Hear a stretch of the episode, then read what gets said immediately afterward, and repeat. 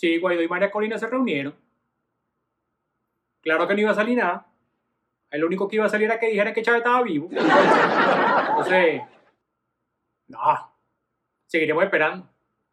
¿Qué pasó? ¿Listo? Te dejo, campeón. Arranca fan.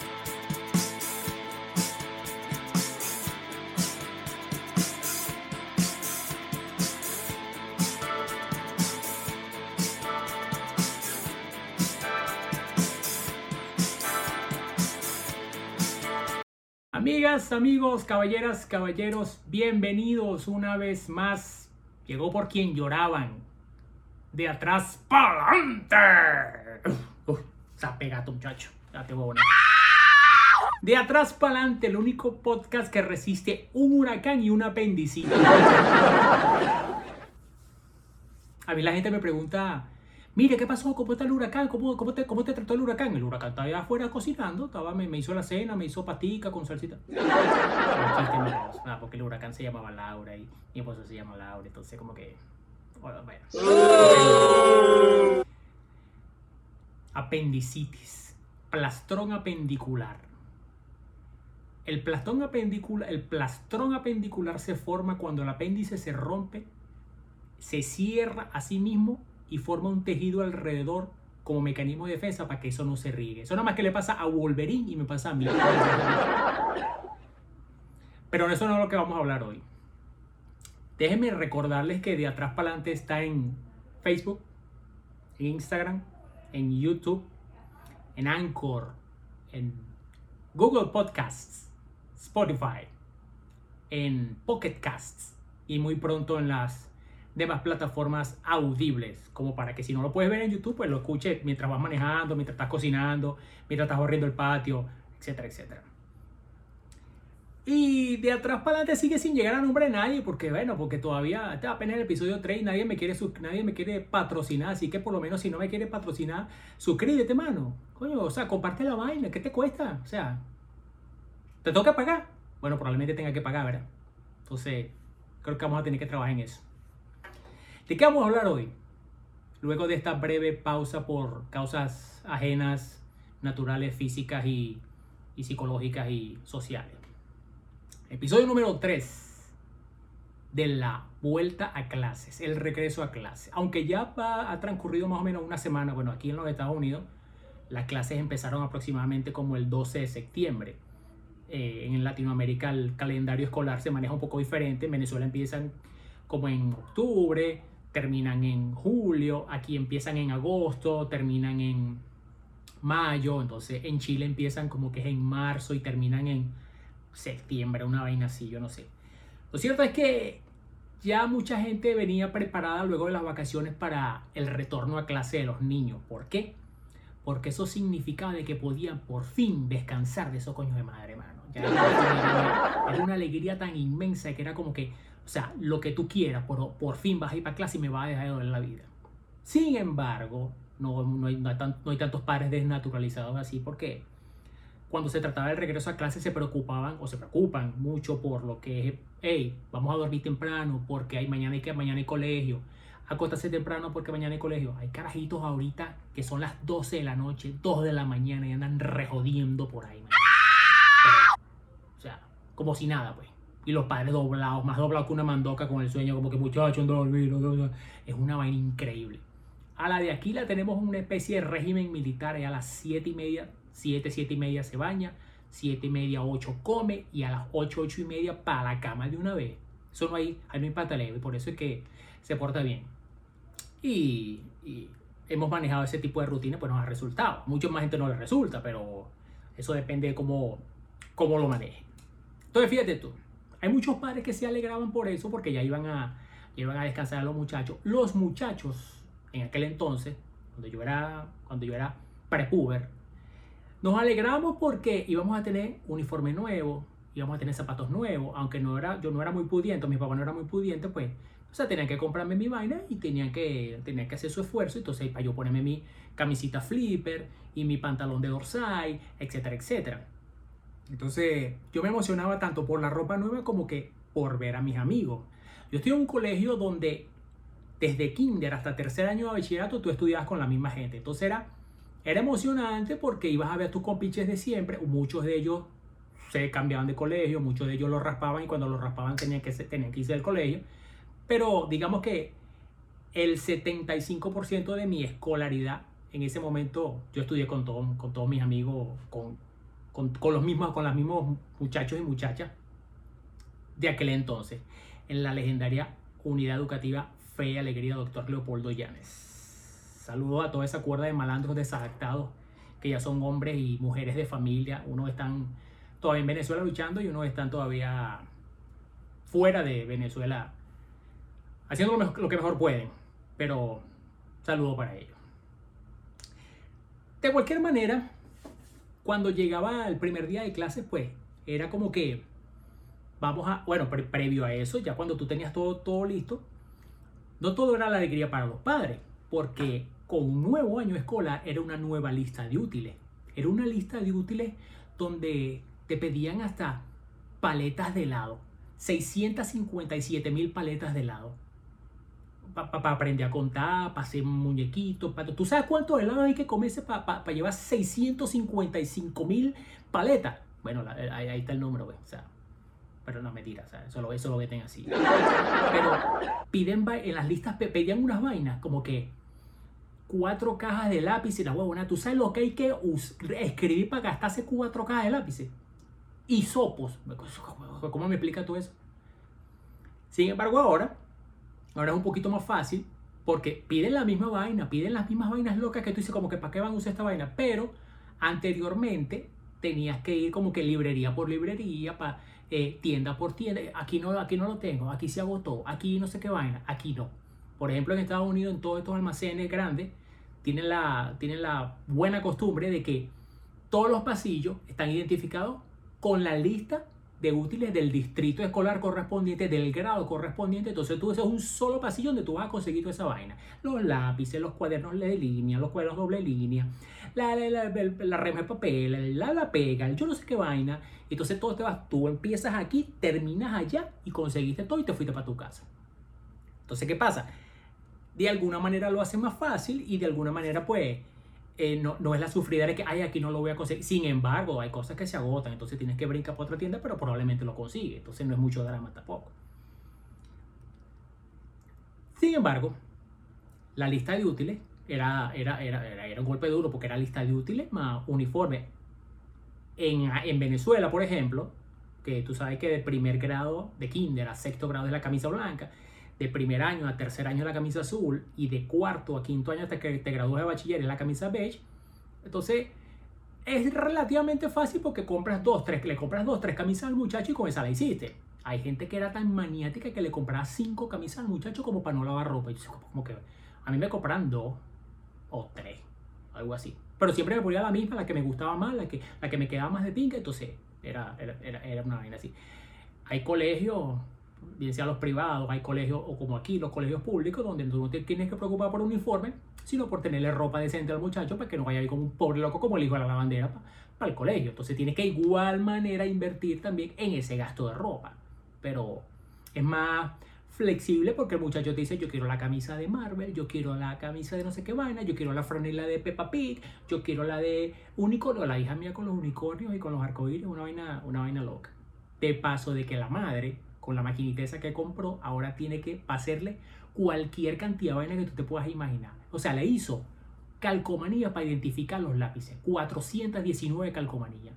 Y calcomanía para el cuaderno, y calcomanía para el no sé qué vaina, para el borrador, para la lonchera, que tal. Antes no, antes nosotros usamos las etiqueticas con la figurita enlazada, nombre, Edgar Luyando, eh, grado sexto, materias sociales, ahora no. Ahora es mucho más fácil porque hasta le puedes poner el muñequito que tú quieras, la figura que tú quieras. Bueno, solo hace, la, solo hace mi señora después. Ella tiene un poquito más de creatividad en esa parte y por ahí, por ahí se puede desenvolver. Entonces, le saca provecho, pues. Para los padres era alegría. Para los profesores, maestros, no era tanta alegría. Lidiar con 45 coñitos durante nueve meses, ¿sabes? No se la cara a nadie, man. Y y lo, cada uno lo hizo como por veintipico de años, casi 30. Mi papá lo hizo como por más, o no sé cómo fue la vaina. Y, y o sea, hay que echarle bola para lidiar con 45 carajitos, uno más loco que el otro o uno más inteligente que el otro. O sea, hay que, hay que tener, hay que tener agallas. Y eso lo hacían mis padres.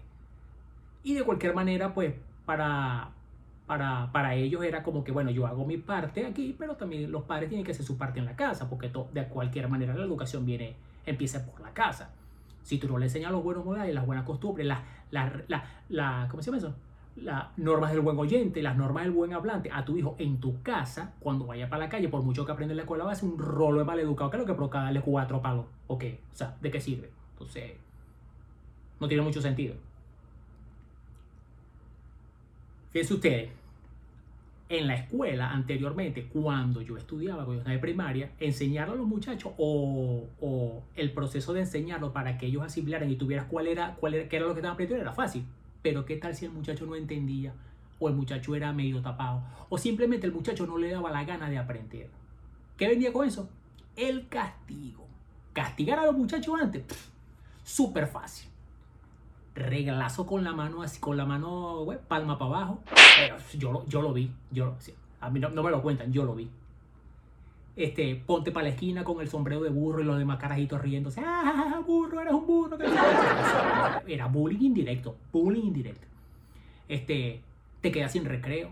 Entonces, mientras todos los carajitos estaban jugando afuera, ¿qué tal? Tú estabas en el salón sentado como un pendejo porque no, porque no hiciste caso o porque o simplemente el muchacho, el muchacho venía y, quería acabar con todo, pero no, no, podía porque sabía que después en la casa iba a ser peor. O sea, el castigo iba a ser triple de lo que le hacían en el colegio. Yo, me acuerdo que había un maestro que jalaban al muchacho por aquí, por aquí por la patilla, donde como decía el mor, el, el mordisco, el el burro que hacía, te jalaban por aquí. Yo tenía un profesor que cuando yo estaba como en cuarto o quinto grado, claro, uno se levantaba y, la primera clase era a las 7 de la mañana. ¿Qué hora te tenías que parar para esa vaina? A las 5 de la mañana. Entonces habían, habían carajitos que se quedaban dormidos. Entonces tú los veías en la clase como que... Y a lo que el profesor lo veía en la clase les tiraba la tiza, el borrador, se los metía en la jera directo. ¡Pah! Entonces, anda a hacer esa vaina ahorita. Anda que un maestro vaya y le o, o, lo jale por aquí, o le dé el regraso en la mano, o, que, o, que, le, o que le grito. Hacerlo ahorita. Eso le cae a la policía, la LOBNA, el FBI, la CIA, porque eso es maltrato psicológico para el muchacho. Tú le estás haciendo un daño, tú estás acabando con su vida con ese tipo de maltrato.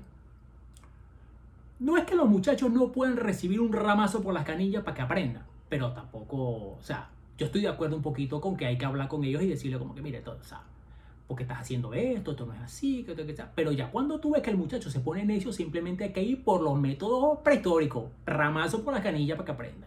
Entonces, hay que tener mucho cuidado porque anteriormente el papá o el, papá era el enemigo por, por, todas las vainas que ellos traían de la casa, ahora el maestro es el enemigo si se te ocurre levantarle una mano. Entonces, pila con eso. Nuevo año de clase era nuevo año de nuevas materias. Sin embargo, de primero a sexto grado no era mucha la emoción porque ah, estudios sociales, ciencias naturales, eh, ciencias higiene, eh, qué sé yo, toda esa, toda esa cantidad de formación básica que tú necesitas para cuando vas a entrar al, bachillerato.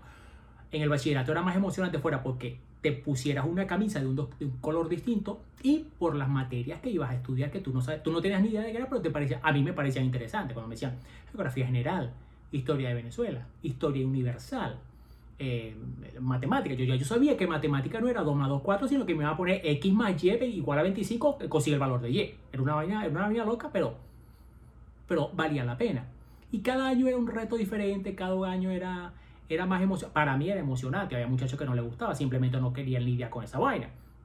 Entonces, era, era, era, complicado, para mí no fue tan complicado, pero sin embargo, yo, yo llevé un poquito de verga en el colegio porque ah, no, no, tampoco era que no fuera fácil. Desde, como ya dije, geografía general, historia universal, psicología, física, química, matemática, ciencias de la Tierra. Era una cantidad de materias que tú decías, ¿de qué será esta vaina? Pero a medida de que, de que tú las ibas desarrollando, tú te parecía, bueno, me parece emocionante, me parece interesante, como pues esta vaina es una ladilla, esta vaina es demasiado aburrida, yo lo que me quiero es pegar un tiro pero era parte de tu formación y era lo que tú te ibas a llevar para cuando tú fueras a, ser un profesional. Entonces tú dices como que, este, ah, bueno, esto me sirve para esto, esto me sirve para esto. Yo soy, yo soy ingeniero mecánico y todo lo que yo aprendí en el colegio, en el liceo, en la universidad, no me ha servido absolutamente para un coño. No, mentira, sí me ha servido, sí me ha servido. O sea, hay cosas donde tú tienes que decir, bueno, 3 eh, por 2 más 6 entre 4 por el valor de... O sea, sí, sí lo usa. Sí. O sea, no es, no es, todo, no, es todo tan, no es todo tan malo. Pero toda esa formación que tú vas adquiriendo durante el tiempo, durante toda tu, tu, educación, es lo que te va a determinar qué es lo que tú quieres ser en la vida, qué, qué título quieres, quieres, quieres desarrollar. Por ejemplo, anteriormente a uno le decían, tú vas a estudiar para ser ingeniero, tú vas a estudiar para ser abogado, tú vas a estudiar para ser médico, porque lo, como me dijeron a mí una vez, los arquitectos se están muriendo de hambre. Yo quería ser arquitecto, yo que porque a mí me gusta el dibujo y toda esa vaina, ¿qué tal? Y bueno, después que yo me enteré lo que la fama que adquirieron los arquitectos en el tiempo, yo dije, bueno. Sin embargo, a mí me dijeron, tú tienes que ser ingeniero para que tú puedas ganar plata, que jode, ¿qué tal? Y todo ese. Entonces decía, bueno, o sea, ingeniero, ¿cuál, ahora, ¿cuál ingeniería? Mecánica, eléctrica, electrónica, de sistema. Era, era, una, era una variedad que tú decías, pues, o sea, sabías que los primeros años iban a ser básicos, pero ya después que tú te especializaras, tú ibas a decir, bueno, me gusta esto, me gusta esto. Pero era, ¿cómo se llama eso? Era impuesto. Ahora no. Ahora los muchachos quieren ser diseñadores de joyas y fantasía. Quieren ser meteorólogos. Quieren ser...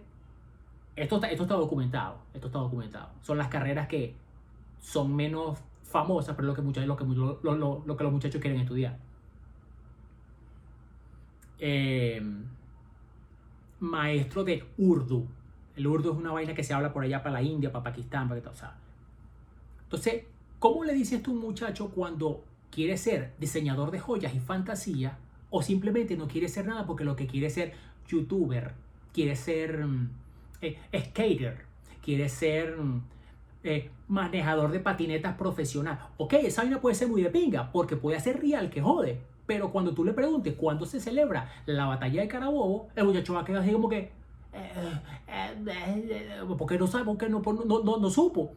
Y eso es lo que está pasando actualmente. Tú le preguntas a un muchacho dónde se, dónde se firmó el acta de la independencia y te dice en la última parte de la hoja. porque los muchachos no quieren aprender. La tecnología está, está invadiendo toda esta, toda, esta, toda esta vaina y entonces los muchachos se están dejando engatusar y envolver por esto. Y entonces ven un carajito que tiene, que hace 26 millones de dólares al año, como este coñito Ryan, el chinito ese, que no le puedo tener más arrechera porque no puedo. Pero el coñito hace 26 millones de dólares al año solamente por abrir un, abrir un juguete y destaparlo y ponerse a jugar con él. Tiene su propia línea de juguetes, de ropa, un, programa en Nickelodeon. Esa, esa vaina es increíble. Pregúntale a ese muchacho cuánto es 9 por 9. Pregúntale, pregúntale. Ahí te la dejo. Entonces fíjate tú, ¿de qué trata todo esto de la educación y de qué trata todo esto de lo que nosotros le queremos enseñar a nuestros hijos, a nuestros sobrinos, a, nuestro, a nuestra nueva generación? Se trata de que ellos simplemente puedan formarse de manera de tener un título en sus manos que es lo único que le va a servir en la vida. ¿Por qué? Porque cuando ellos vayan a, a grabar un video como yo estoy ahorita y le pregunte como que, mira, ¿tú sabes cómo cambiar un bombillo? Ah, sí, pero mira, tienes que bajar la cuchilla porque el flujo de corriente me puede electrocutar para coño. ¿Dónde aprendió eso? En la escuela. Entonces, hay que hacerles entender de que de cualquier manera la educación es lo, es lo único que les va a quedar porque es con eso lo que les va a permitir hacer su plan de vida. No manejando patineta ni bicicleta, lo cual no está mal pero, y pueden hacer toda la plata del mundo, pero cuando le pregunten simples, simples asuntos de cultura general, los muchachos no van a quedar con la boca abierta, aunque, ay, no sé de qué me estás hablando, porque eso está pasando. Entonces, el mensaje que les quiero dejar es básicamente ese. Vamos a educar a nuestros hijos desde la manera más simple de decir buenos días, buenas tardes, por favor, permiso, gracias, hasta que ellos vayan haciendo su camino en la escuela, en la secundaria, en la universidad y ellos decidan tener un título en derecho, en medicina, en animador de radio, eso cómo se llama esa vaina, este, comunicación social, eh, eh, narrador deportivo, comentarista deportivo, ese es mi sueño frustrado. Yo siempre he querido ser comentarista deportivo, pero bueno, dicen que nunca es tarde. es lo que ellos decidan, pero con un título en la mano, porque es lo único que les va a quedar, es lo único que nosotros les vamos a dejar como padres. Entonces, el mensaje básicamente es ese. Eduquemos a nuestros hijos de manera de que ellos puedan hacer su vida de la mejor manera y no anden por ahí descarriados viviendo debajo de un puente, porque eso también pasa. Entonces, ahí les dejo ese mensajito como para que, para que reflexione. No, no, quizá no sea el mejor, pero o sea, dice que no. Y con esta quiero despedirme, no sin antes recordarles que de atrás para adelante está en Instagram, en Facebook, en YouTube. Sígueme, mano. O sea, suscríbete.